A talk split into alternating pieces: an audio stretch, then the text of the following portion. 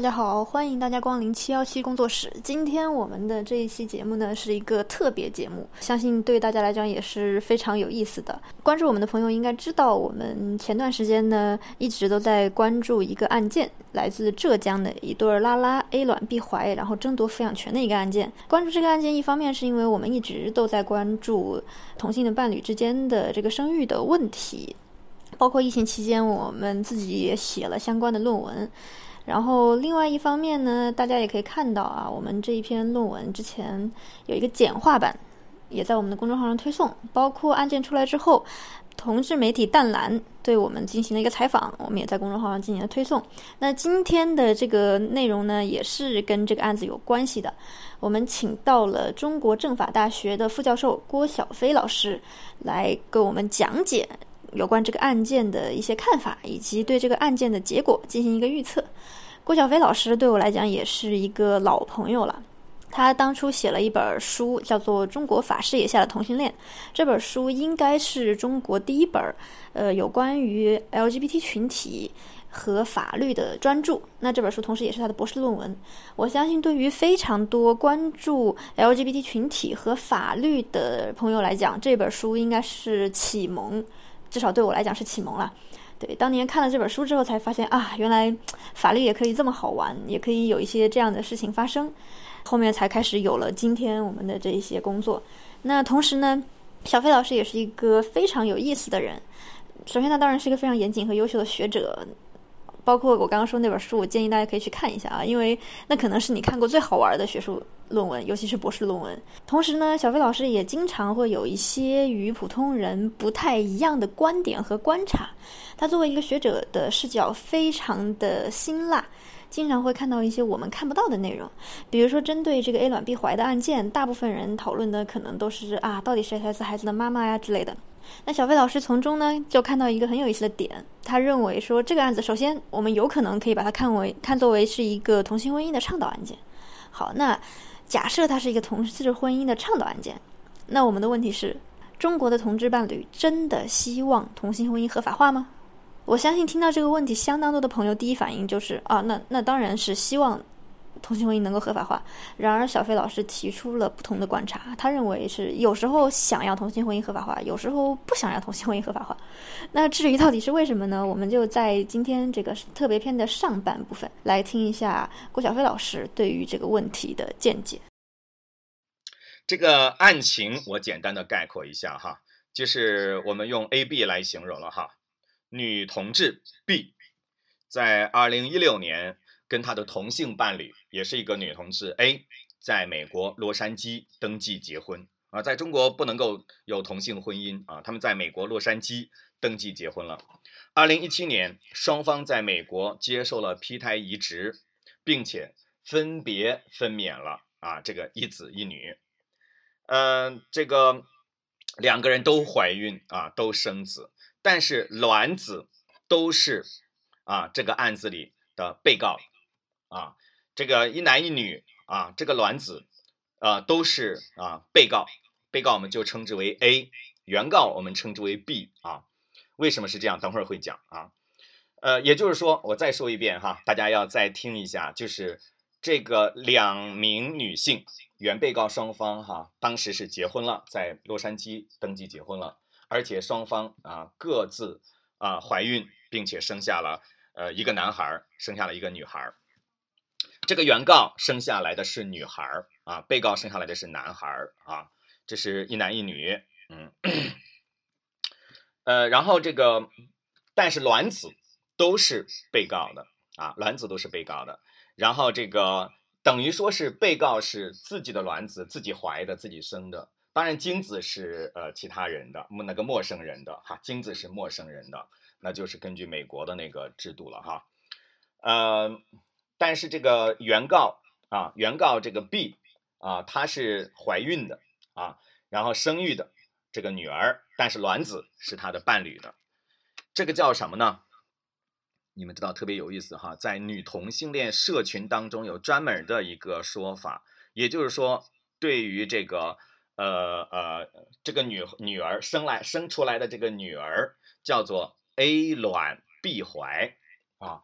这个在 女同志领域里面有这个说法，叫 A 卵 B 怀，啊，也就是说是其中一个伴侣的卵子啊，然后是其中一个女性去怀的啊，叫 A 卵 B 怀啊。所以呢，我来总结一下，就本案而言，那个儿子属于是 A 卵 A 怀，就是被告的卵，被告怀的，而这个女儿呢是叫 A 卵 B 怀，就是呃被告的。啊，这个卵子，然后呃呃，这个是由这个原告来怀的啊。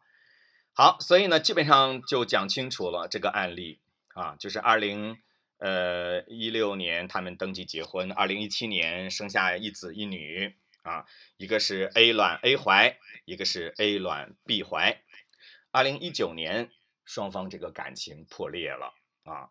因为在这个过程里面，他们也共同生活了很长的时间。你知道，二零一七年出现了这种呃呃子女以后，然后他们四一家四口啊，一家四口有过非常甜蜜的一个过往。然后这个一九年双方感情破裂，破裂以后呢，就呃他们都回到中国。然后这个 B 也就是原告啊，B 就是呃怀了那个女儿啊，然后。这个他跟女儿在一起生活，结果这个 B 呢，啊，他的声称啊，就 B 要去呃做原告了嘛，要去诉讼了。他声称他的女儿被 A 就是被告给抢走，啊，B 的女儿被 A 给抢走了。大家注意，为什么 A 要抢走哈？因为大家知道这背后也有原因，就是他可能会觉得说卵子都是我的，对不对？这两一男一女，这一子一女全都是我的孩子。啊，因为他可能从血缘的角度哈，所以这个 被告啊就把女儿抢走了啊，所以现在等于一男一女都跟啊这个被告生活在一起，于是啊这个呃原告就起诉了啊，起诉的呃诉求是什么哈？就是这个呃 A 卵 B 怀的，就是怀的这个啊母亲啊。要去争取对两个孩子的监护权和抚养权，所以这个地方我们概括为亲亲权。当然，亲权就是亲人的亲啊，亲人的亲。当然，这个侵权的范围更大了啊。但是这里面就是监护权和抚养权都属于侵权的这个一部分。总之，他会强调说啊，我要告啊，我是原告，我要求一男一女这一子一女都要跟我来生活啊。这个当然，我顺便说一下啊，我一直在说一男一女哈，这当然都是传统的二元对立思维了。你要跨性别的话，听起来可能很不高兴啊，说哦，医院说他是男，你就说他是男；医院说他是女，你就说他是女啊，那可能会非常的不乐意。我们强调多元性别的课哈，看起来是不应该犯这个错误啊，但是我要告诉你啊，就是我要有这个意识哈，但是我为了讲课的方便哈，我是按照这个。呃，医生的啊出生证明上显示的男或者是女啊，所以这个一子一女啊，这个原告要争取对他的这个侵权啊、监护权、抚养权，而且呢还要求被告每个月支付抚养费人民币一万元，至子女年满十八周岁为止。好了，这基本上就是案件的所有的内容啊。说的最简单一点儿，就是两个女同志伴侣在美国登记结婚，分别生下啊一子一女啊，这些卵子全都是被告的，对吧？卵子全都是被告的。然后原告啊，这个怀的是女儿啊，这个然后生下来了这个女儿，所以原告要求对这两个孩子都有。抚养权、监护权，而且要被告来支付抚养费。也就是说，原告认为啊，这个被告也应该是孩子的母亲，说我也是孩子的母亲，他也应该是孩子的母亲，我要他付抚养费，只不过抚养权要给我啊。我想，被告应该是我们没有看到对被告的采访哈，被告可能不接受采访，但是我觉得被告的意思可能是，呃，我我我猜啊，可能是说。这两个孩子都是我的，跟你没没什么关系啊。嗯，你你你还争取什么抚养权、监护权？这两个孩子的卵子都是我的，只不过你怀了一下，所以到最后啊，我们分手了。那这孩子都是我的。我我猜被告可能是这个意思哈。首先啊，这个新闻出来以后，对大众而言哈，这个案子的传播突破了、戳破了一个刻板印象啊，就是说什么呢？啊，你知道以前很多人呃反对同性恋，可能现在还有，你在网上经常看到说，哎，同性恋如果大家都去搞的话，人类就灭绝了嘛，对不对？因为同性恋不生育嘛，所以就灭绝了嘛。好，反驳这个说法有两种。这两种都不可或缺哈。第一种是什么？第一种是说，无论是同性恋还是异性恋，还是别的什么恋，一堆什么恋，生不生孩子是一个选择，对不对？是一个自由，对吧？这个是一个无可指责、毫毫没有理由去指责的一个它的正当性。他愿意生就生，不愿意生就不生，对不对？好，这是一个啊，无论什么恋。但是第二个可能是这个更重要的是什么？同性恋和不生育之间并没有必然的关联。很多人一听到同性恋就是不生育，可是同性恋为什么不生育呢？对不对？人家有为什么跟不生育有必然的关系呢？没有必然的关系啊！我们可以看到本案中的当事人哈，历尽种种的艰辛，他们去美国啊，他们去生儿育女，而恰恰是主流社会为边缘群体的生育啊设置了种种的障碍。然后另外一个，我看到这个案子呢，也有一点感想是什么？就是有很多的同志组织或者是呃律师啊，为同志维权的律师，想把这个案子变成一个同性婚姻的倡导，倡导就是 advocates 啊，就是他们要把这个事情要变成一个同性婚姻合法化的一个很重要的一个倡导。呃，但是呢，呃，当然这个也呃也挺好，对吧？当然也挺好。但是有意思的是呢，我们在本案里面也恰恰看到了另外一个残酷的真相，就是当同性伴侣你侬我侬、卿卿我我的时候，可能很多都对同性婚姻立法趋之若鹜，希望这个关系能够得到法律的保障啊。但是呢，就像本案一样，当双方啊恩断义绝的时候，大家那些浪漫都不存在了，要分手的时候。我想，总有一方可能会庆幸，幸好没有同性婚姻立法，甚至竭力要用这一点为自己的这个利益来服务。为什么这么说啊？大家想一想哈，如果被告他不希望原告获得这个对这两个孩子的一个侵权，那么他肯定会强调说，我们国家没有同性婚姻立法，所以你要用。啊，我们在美国的登记，他甚至不希望我们国家来承认美国的那个同性婚姻登记是合法有效的。这样子的话，他就可以更加的理直气壮的去拒绝啊一方对于孩子的这个侵权的这个呃呃啊啊诉求。哎，那这个问题就来了啊，可能当时他们好的不得了的时候，在美国的时候登记的时候，呃，肯定是非常希望这个同性婚姻的来得到保障，要不然他们不会去登记嘛。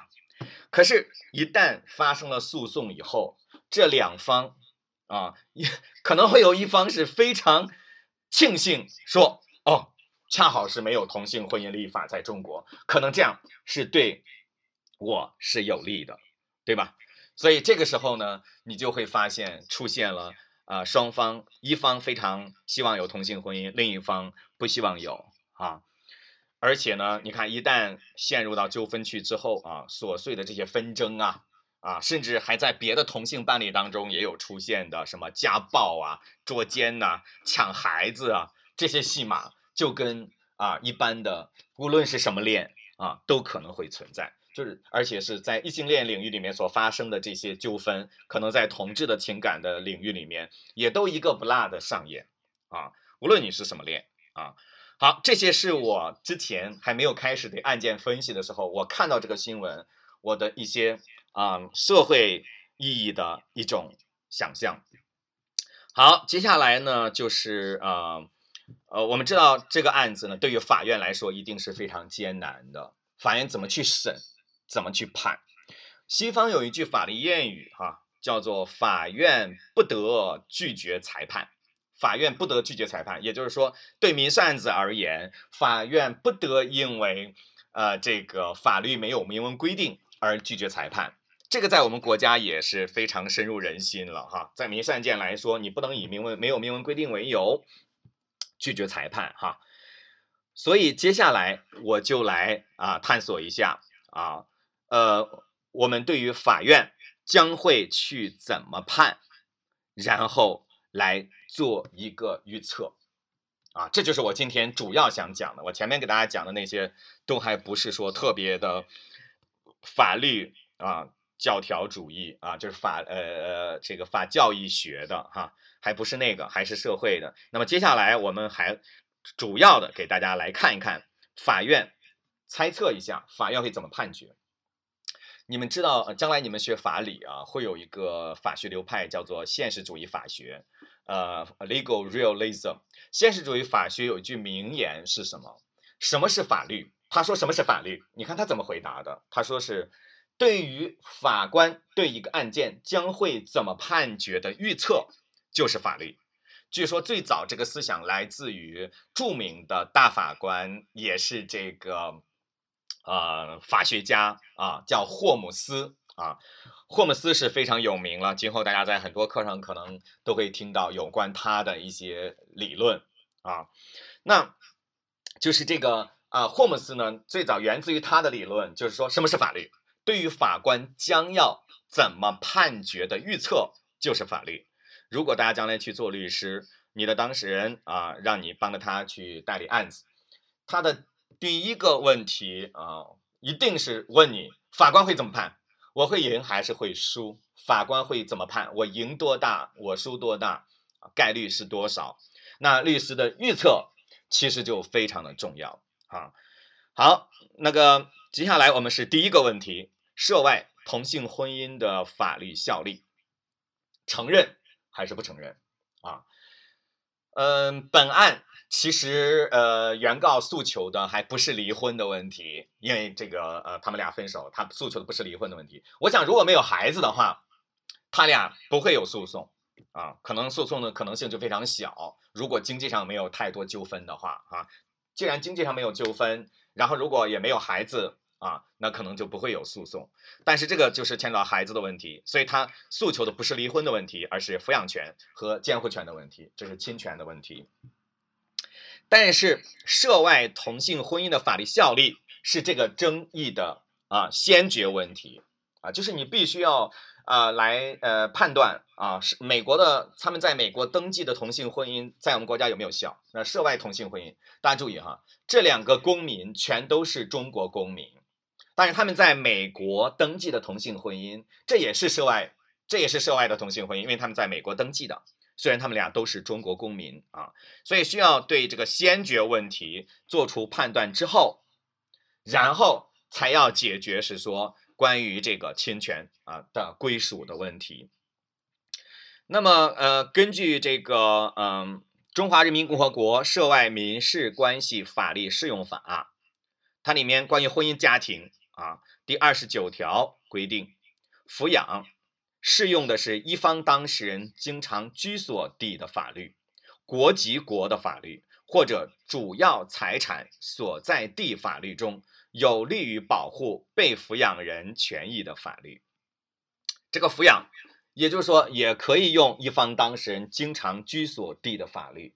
那如果啊，这个当事人的经常居所地是美国的话，那也就可以用美国的法律等等哈。就是这个民事关系法律适用法，它就是一个冲突规范啊，在国际司法当中就是一个冲突规范。根据这个冲突规范来去援引准据法，也就是根据这个冲突规范来选择该用哪国的法律。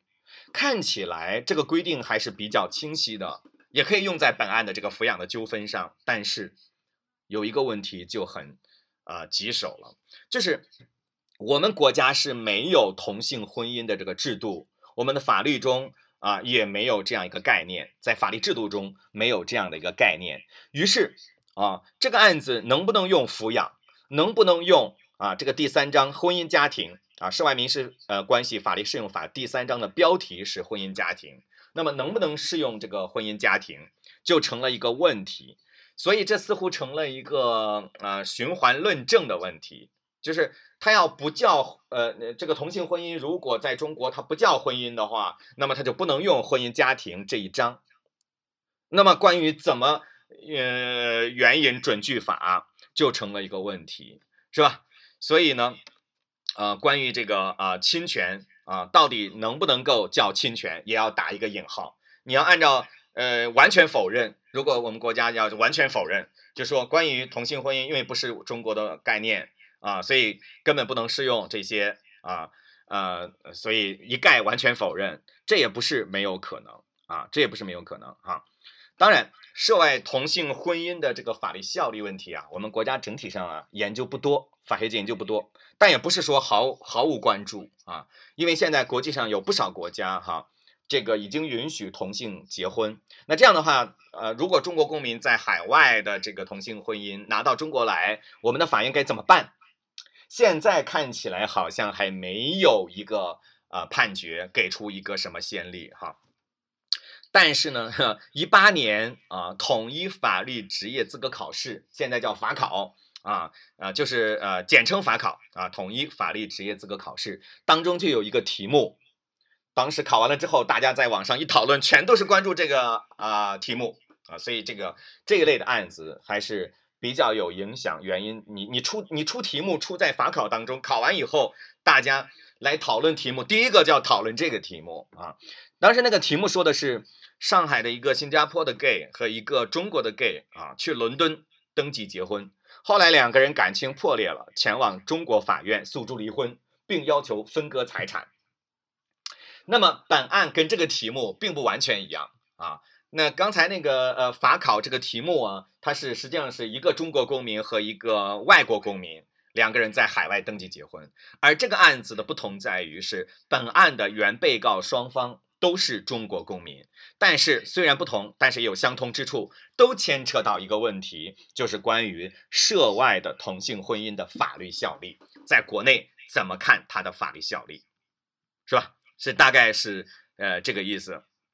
但是呢，你我刚才说了啊，呃，我们要预测法官怎么判啊，那我就大胆的预测一下哈，我不太可能相信啊，浙江定海的法院。一个基层法院，啊，呃，他可以在本案中认可涉外同性婚姻的法律效力，我觉得他不会认可啊，嗯，大概呃会有这么几个啊嗯现象，我们来推测哈，法官不太可能认可，因为整个中国当下哈，我会从立法、行政、司法三个层次来看，基本上是不认可啊。立法、行政、司法，从立法的角度来看，二零一九年我国民法典婚姻家庭编草案向社会广泛征求意见，就是民法典要制定了，然后有婚姻家庭编，全国人大常委会法工委发言人介绍立法工作有关情况，接受媒体采访，他说啊，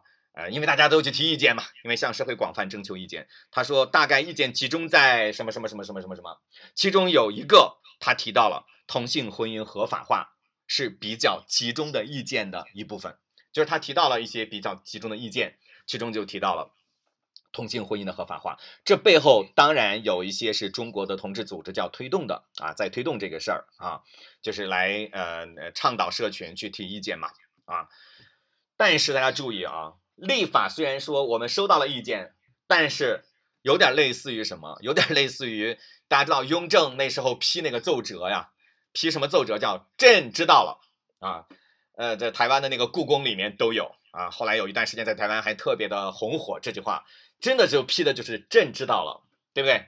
所以我们的呃立法机关显然没有把这个事情进入到实质的讨论阶段，基本上属于“朕知道了”的这个阶段哈，就说啊，我知道了，这个呃意见有了，收到了，所以根本没有进入到实质讨论。所以这一次民法典婚姻家庭编的这个呃制定。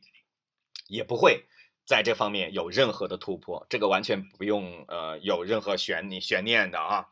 从司法的角度，刚才是立法，从司法的角度来看，二零一六二零一六年啊，有一个人有一个男同志叫孙文林，他跟同性伴侣到民政局登记结婚，遭到拒绝，当然他也知道会拒绝，然后他打了一场官司啊。这个案子我觉得一定会在历史上留下一笔，对吧？然后到民政局登记遭到拒绝，因此向法院提交诉状告这个民政局。当然，一审败诉，二审败诉。败诉原因就是说，中华人民共和国婚姻法规定了，办理结婚登记必须是男女双方。好了，这个就成了这个呃呃判决的理由，而且我觉得法院一定会觉得说这是个简单案件嘛，根本不需要繁杂的论证嘛，反正一男一女嘛，啊，这一说就跟就跟一个符咒一样，念完了之后就完了，对吧？好，所以司法啊没有想过要去承认同性婚姻啊。第三个，从行政的角度来看。二零一八年，哈，联合国 UPR，UPR 就是人权的这个普遍定期审议啊，就是有一个人权审议的机制，在啊对中国的人权进行审议，在日内瓦进行举行啊。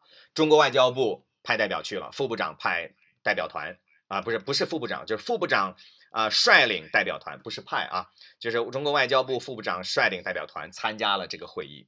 在会议上，我国政府外交部嘛。属于行政领域嘛？啊，是虽然是在外国宣誓哈，就是他说我国政府对 LGBT 加，这个我们不用多讲了，一开始我们就讲了。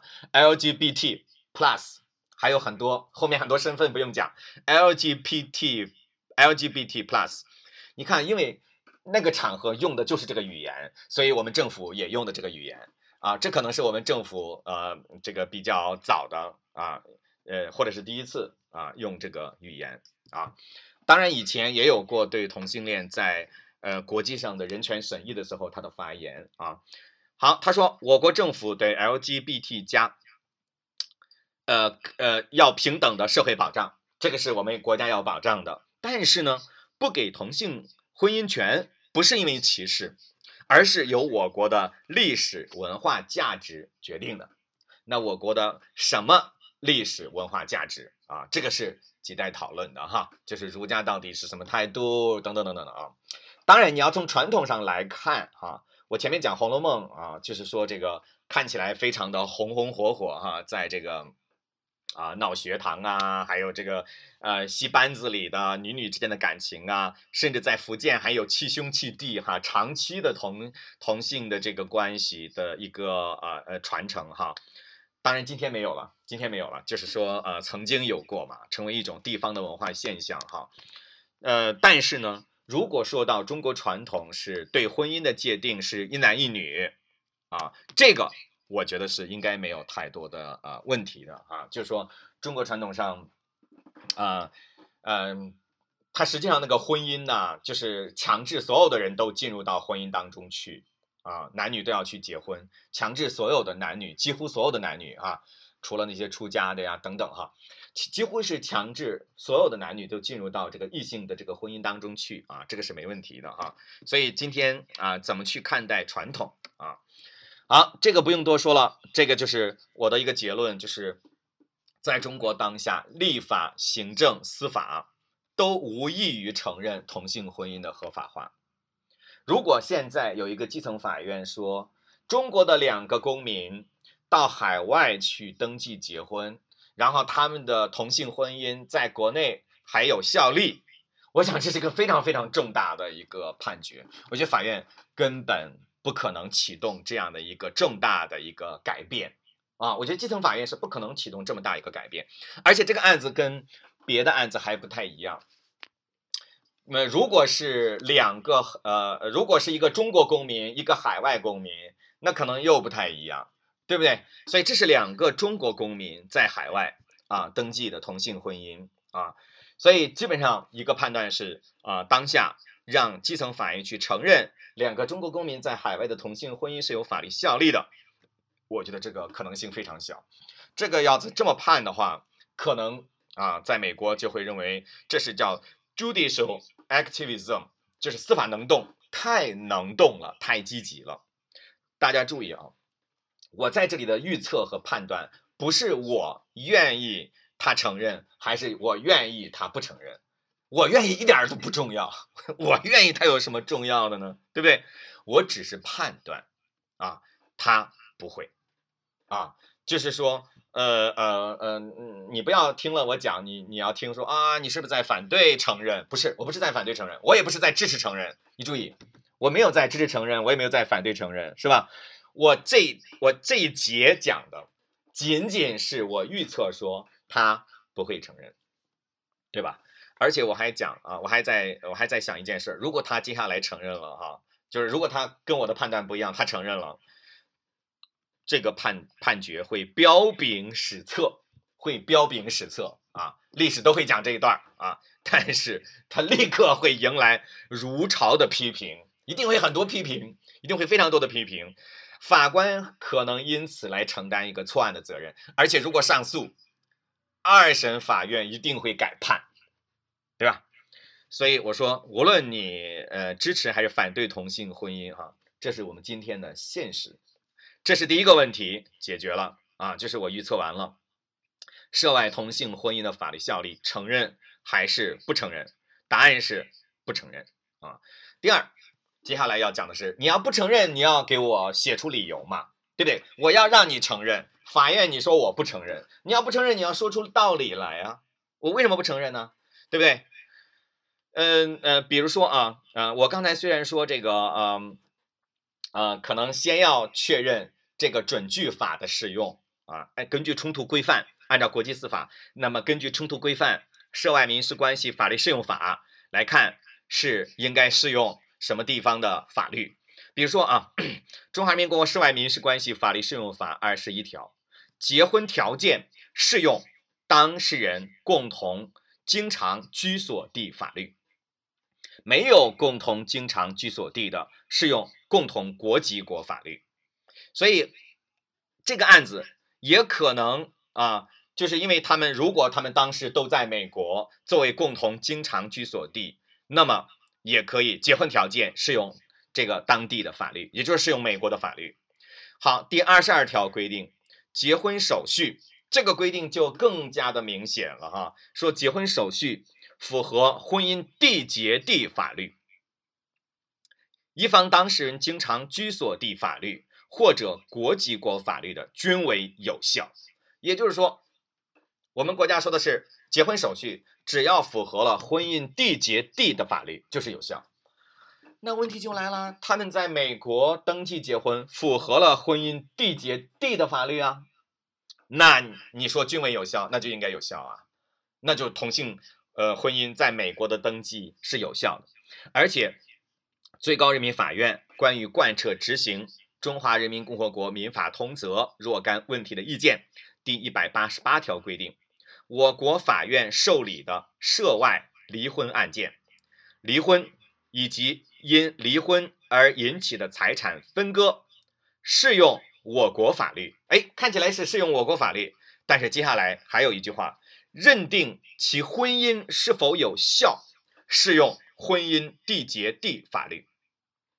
认定婚姻是否有效，适用婚姻缔结地法律。好，问题就来了。那你要是这么讲的话，他们在美国登记结婚了，那么认定婚姻是否有效，就是美国的法律啊。美国当然是同性婚姻合法化的，对不对？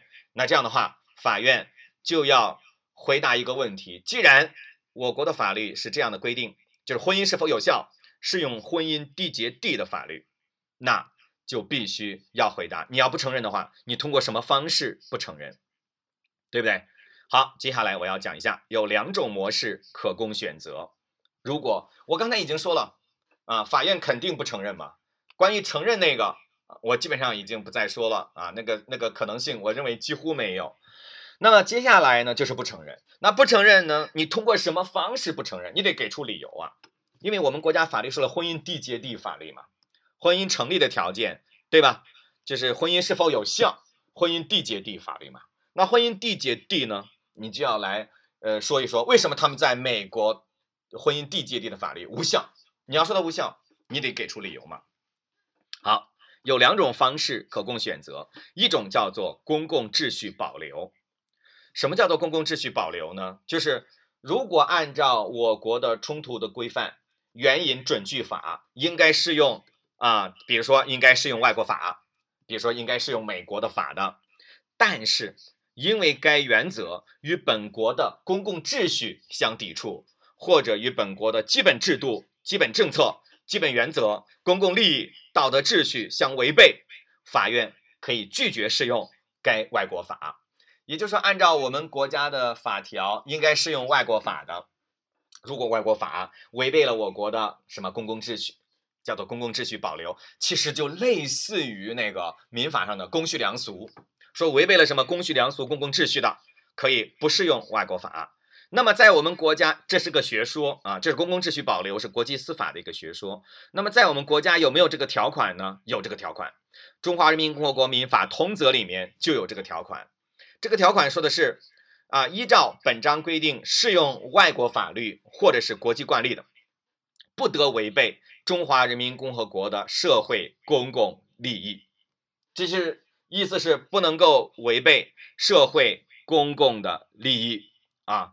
那不能被不能违背社会公共利益，这个法条就是我国的公共秩序保留学说在法条上的呈现。而且特别有意思的是啊，一九五零年，中国最早关于这个啊关于这个公共秩序保留的条款都跟婚姻有关。一九五零年有一个是关于中国人与外侨、外侨与外侨婚姻问题的意见，就是跟涉外婚姻相关。啊，里面都提到了相关的公共秩序保留，也就是这个学说啊，它在中国的制度上的反应，一九五零年就有了，四九年刚刚建国啊，五零年就来了一个关于这个呃涉外婚姻问题的公共秩序保留。那意思是，如果用国外的法违背了我国的公共秩序的话，啊善良风俗的话，所谓公序良俗的话，那就不承认它的效力，或者不适用外国法。好，这是第一种，你通过这个也可以拒绝啊。第二种模式是法律规避学说，也是国际司法上的一个学说哈。就是在国际民商事的法律关系中当中啊，当事人故意制造某一个连接点，避开本应对其适用的不利法律，从而使得对其有利的法律得以适用。这啥意思呢？那大概意思就是说。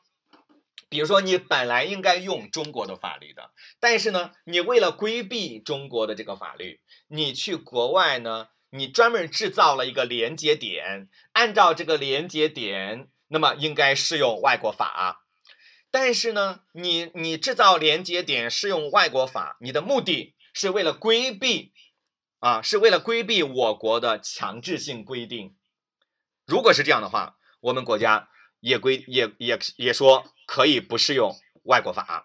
好，那么法条上有没有呢？也有，就是最高人民法院有一个意见，关于贯彻执行民法通则的意见。他说，当事人规避我国强制性或禁止性法律规范的行为，不发生适用外国法律的效力。好，我来总结一下啊。呃，这个呃意思是什么呢？就是你们为了为为了规避中国没有同性婚姻的这个规定，你们到海外去结婚，对吧？你规避了我国的强制性的规范啊，所以说，因为你是在进行法律规避，所以我我们不适用外国法，对吧？这大概是好两种模式可以不适用美国的法，一种叫做公共秩序保留。一种叫做法律规避。好，我们接下来做一个沙盘推演啊。从同性婚姻平权的角度，就是你你如果你是希望中国有同性婚姻，这两种方式都很糟糕啊，因为这两种方式都是不承认的模式啊。但是我刚才说了，这一次判决可能就只能在不承认的模式里面选啊。所以司法判决常常是螺蛳壳里做道场，它很难大开大合。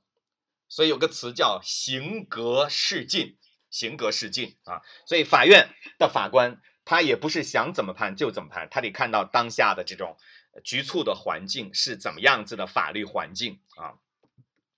好，如果本案调解不成，法院被迫要接下这个烫手山芋，必须要对这个案子进行表态，说到底涉外同性婚姻要不要承认？那几乎没有别的选项啊，就是不承认。不承认就两种选择，一个是法律规避，一个是公共秩序保留。这都这两个对于同性婚姻平权来讲都是烂苹果。但是，如果让同学们你们来选择，你愿意让法官用哪一种方式？啊，承认的已经不是一个选项了哈，只能在不承认当中选。不承认有两种理由，一种是公共秩序保留。这有中国的法条的支持，另外一种叫做法律规避，这也有最高法院意见的支持。那接下来就你愿意选哪一种啊？好，你猜猜我会觉得说哪一种更不烂哈？如果两个都是呃烂苹果的话，如果两个都是烂苹果的话，那么选哪一个苹果哈更不烂？从两个烂里面选择一个更不烂的，稍微好一点的，瘸子里面挑将军啊，就是有这么一个说法嘛。好了，呃，我建议啊，如果是我建议的话哈，我建议，当然我建议也不重要了啊，我建议是选用啊法律规避。为什么选用法律规避这个会好一点呢？大家可以去思考一下，为什么是这样？为什么是这样？大家想一想，如果说你选择了公共秩序保留，你必然在你的判决书里面会讲同性婚姻与我国的公共秩序相违背，甚至你说违反了我国的公序良俗，那等于什么？等于是非常强烈的价值判断，非常强烈的价值判断。这一下我告诉大家，一定是捅了马蜂窝，捅了什么马蜂窝？捅了支持同性恋者的那些马蜂窝。当然不是说捅了所有同性恋者的马蜂窝啊，因为同性恋者不一定支持同性婚姻哈，是捅了支持同性恋者婚姻权的马蜂窝，那一定会海外很多报道，中国也很多报道，网上一片报道，然后很多批评，说法院怎么能说啊这个违反公序良俗呢？而且我跟大家说一下，中国虽然我们立法、行政、司法都还不承认同性婚姻，也没想承认。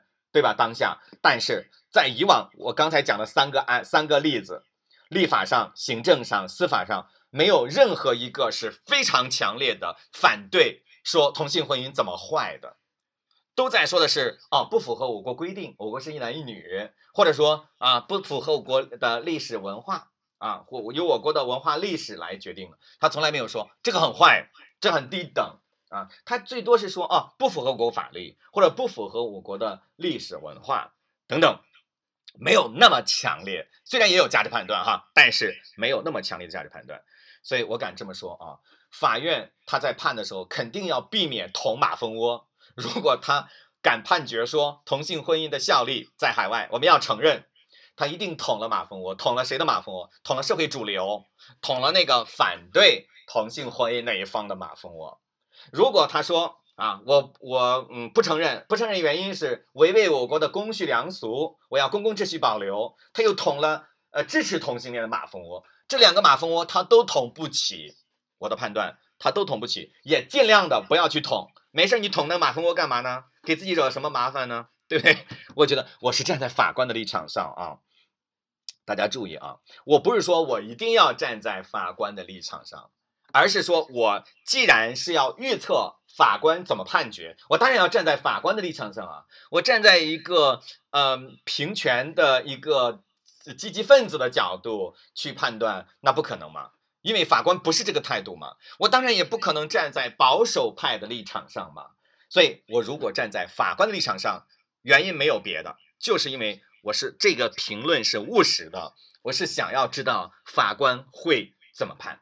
我当然要站在他立场上啊！我不站他立场上，我怎么去预测他的态度呢？我不是预测别人的态度，我不是预测保守派，也不是预测进步主义，我是在预测法官的态度。好了，所以这个呃呃，法官不要捅马蜂窝，所以法官不要用呃公共秩序保留。那为什么法律规避就不会捅马蜂窝呢？那当然不会了，因为他基本上在这里边呢，他没有进行太多的价值判断。也就是说，他不刺激任何人，他只是说的是，哦，有可能当事人你们选择到海外去进行同性婚姻登记，是为了规避我国没有同性婚姻立法的这个呃呃这个制度，所以你们为了规避这个，你们才去海外去登记。当然，他要去证明别人呃原被告双方是为了规避。才到美国去登记的，这个你要证明他故意也比较难。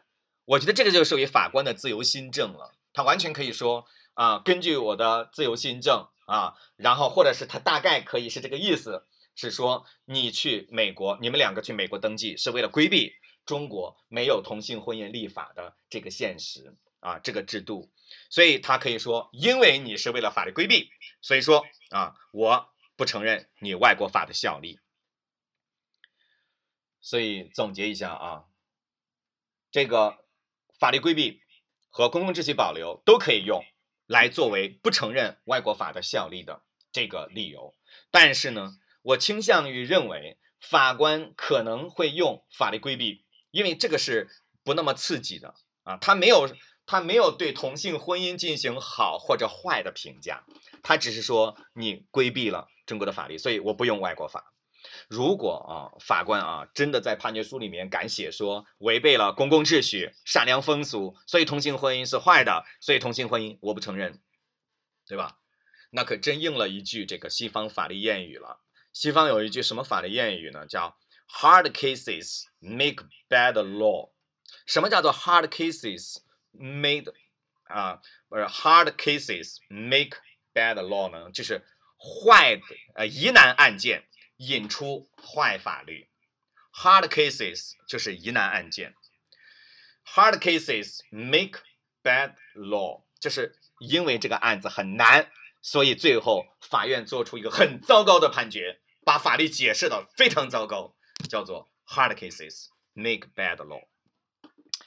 所以呢，大家知道啊，司法有一个一直以来，在美国也好，在中国也好，都会用的一个它的。看家本领，司法有个什么看家本领？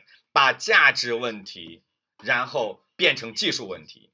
就是说，我不是在判断同性婚姻好还是坏，尽管他内心里面肯定有他的价值观，但是他会用技术话语来回避掉价值判断，也是司法避免自己来坐在价值纷争的那个火山口上。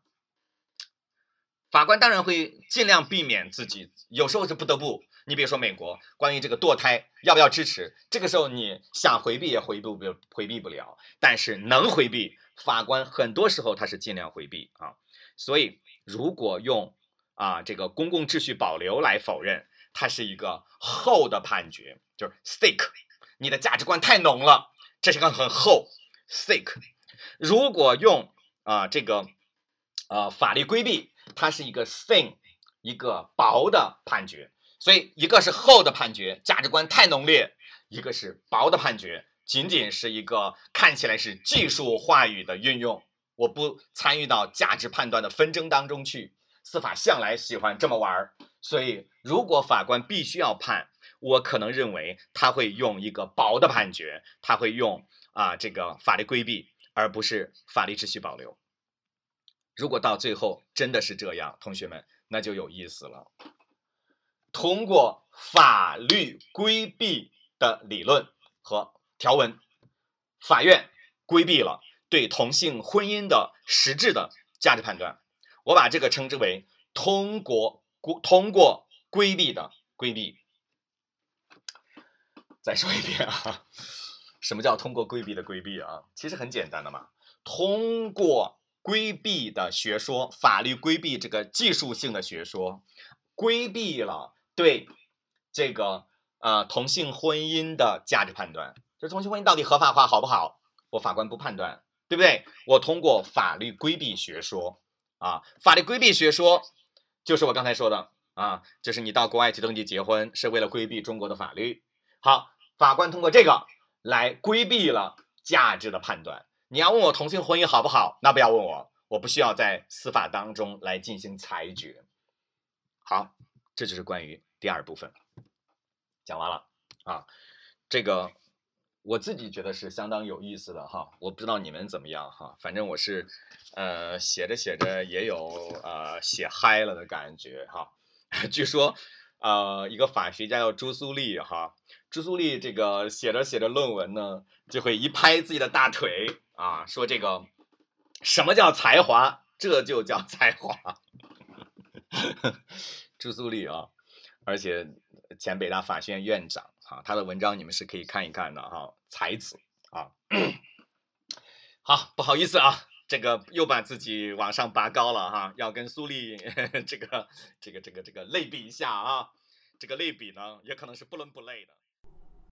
好，那上半部分的内容呢就到此为止。在这个部分里呢，小飞老师分析了在这个案件中，法院有可能对同性婚姻的一个认定的情况。那也欢迎大家继续收听我们特别篇的下半部分。在这个部分里呢，我们将会针对此案的结果，或者说此案的一些发展，进行一些分析。那我们下期再见了。